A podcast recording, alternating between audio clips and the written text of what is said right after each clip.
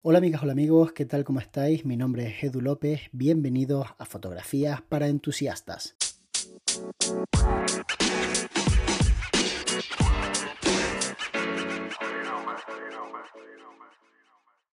Una de las claves de cualquier negocio que emprendemos es no tener excesiva competencia. Cuando tenemos demasiada competencia es difícil conseguir que el negocio vaya bien. Si tenemos mucha competencia pero a la vez hay mucha población queriendo demandar ese servicio o ese producto, no hay tanto problema porque en realidad eh, la competencia se valora como más o menos competencia en función de también la demanda que hay sobre el servicio o el producto. Os pongo un ejemplo. Hay un montón de marcas de agua, pero todos los seres humanos del planeta y los animales, casi todos, bebemos agua. Así que en realidad, aunque haya muchas marcas de agua, siempre va a haber hueco para otra marca de agua. A lo mejor no va a coger mucha cuota de mercado, pero si se empeña, puede conseguir hacer de esa idea un negocio. Hoy me gustaría hablaros del negocio de las botellas de vino. La mayor parte de la gente que hace fotografía de botellas de vino no está especializada en este tipo de fotografía. Lo hace realmente mal porque la mayor parte de las bodegas son muy cutres haciendo su publicidad y su marketing. Básicamente porque su producción es muy pequeña y el margen que tienen a nivel económico para obtener un beneficio no es demasiado grande. Prácticamente buscan autoabastecerse eh, de vino. Eh, cuidar un poco de las viñas, que no les cueste dinero y entonces venden parte de la producción. Eso es la mayor parte de los productores de vino, porque cuando uno piensa en productores siempre piensa en grandes productores, pero en realidad hay muchos más pequeños productores por el mundo que grandes. Ahora bien, dentro de todo lo que sería las empresas que se dedican a crear vino, hay una parte que sí están interesadas en fotografiar correctamente las botellas y otra parte que no están interesadas en hacerlo. Hay una parte que no le hace falta hacer esa publicidad y por tanto no tienen la necesidad de crear unas fotografías súper profesionales. Y hay otra gente que sí tienen esa necesidad y entonces se gastan más dinero. ¿Qué ocurre? Que hay diferentes tipos de fotografías de botellas de vino. Tal y como yo lo veo, están las fotografías que técnicamente son correctas, para lo que hay que hacer muy poco, la verdad, es simplemente colocar una ventana de formato vertical que tenga una eh, forma así como rectangular y la colocas a 45 grados por un ladito y en el otro lado colocas un estico, un cartón pluma blanco y con eso ya tienes una fotografía de una botella de vino. Cierto es que la etiqueta puede que no te quede perfecta, pero bueno, haces otra fotografía con otro ángulo desde, a lo mejor desde arriba, con lo que sería la ventana, sacas de la familia de ángulos eh, tu ventana de luz y metes esa fotografía por encima, haces ahí un apañito con Photoshop y consigues algo más o menos decente. La cuestión es que estar especializado en este segmento y saber exactamente lo que puedes hacer y lo que no puedes hacer y cómo se hace es lo que verdaderamente te da dinero. No el saber hacer una fotografía y que más o menos parezca que está guay como las que aparecen en la página web del Carrefour, sino que tu fotografía creativamente esté a otro nivel. Eso es lo que verdaderamente te da la posibilidad de tener un modelo de negocio rentable. Para esto tienes que tener un equipo, no lo puedes hacer con pocos medios. Que no te engañen, que no te digan, no, puedes hacer botellas de vinos con un flash de mano porque esto y un difusor es suficiente. Te vas a volver loco. Y normalmente cuando te encargan un proyecto, no te encargan una botella. Te suelen encargar todas las botellas que distribuyen esa pues, empresa que se, cree, que se dedica a crear ese tipo de caldos. Entonces, es muy poco rentable estar utilizando poco material, estar utilizando solamente un flash de mano y un difusor. ¿Se puede hacer? Claro, se puede hacer.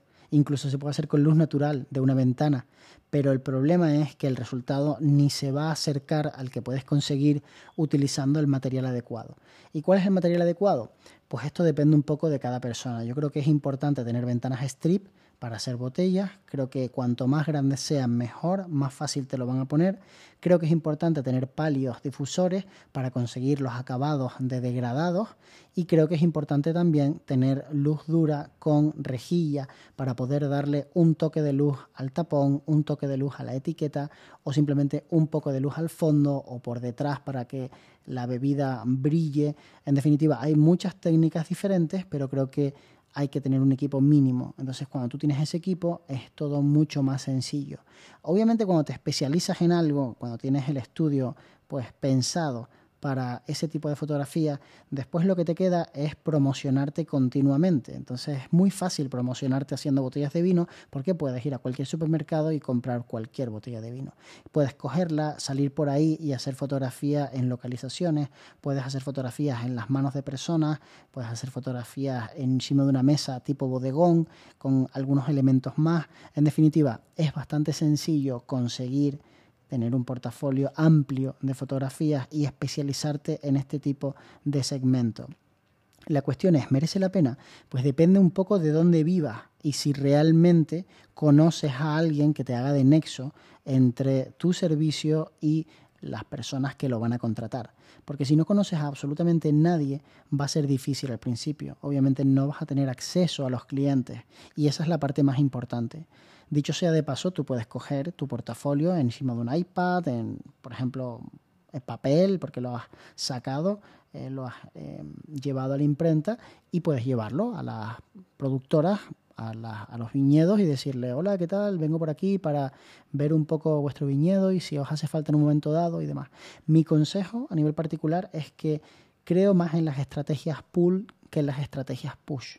Las estrategias push son estrategias agresivas a corto plazo de decir a la persona consume, consume, consume lo que yo vendo. Las estrategias pull son estrategias de poner un caramelito y esperar a que la gente quiera comérselo y vengan ellos a ti. Creo que es completamente distinto el speech cuando tú eres quien quiere que alguien te compre a cuando esa persona quiere comprarte a ti. Cambian completamente las cosas. Entonces yo creo mucho en un trabajo de largo plazo. Creo que es más estable a nivel de ingresos y es incluso más rentable. Pero obviamente vas a necesitar mucho más músculo financiero, vas a necesitar pues tener recursos económicos que te ayuden aguantar hasta que eso se dé. O vas a tener que compaginar ese tipo de apuesta que estás haciendo con otras cosas que sean rentables a corto plazo. Yo personalmente conozco a muchos filmmakers que se han financiado haciendo reportajes de boda, para conseguir tener dinero y músculo financiero de cara a hacer documentales.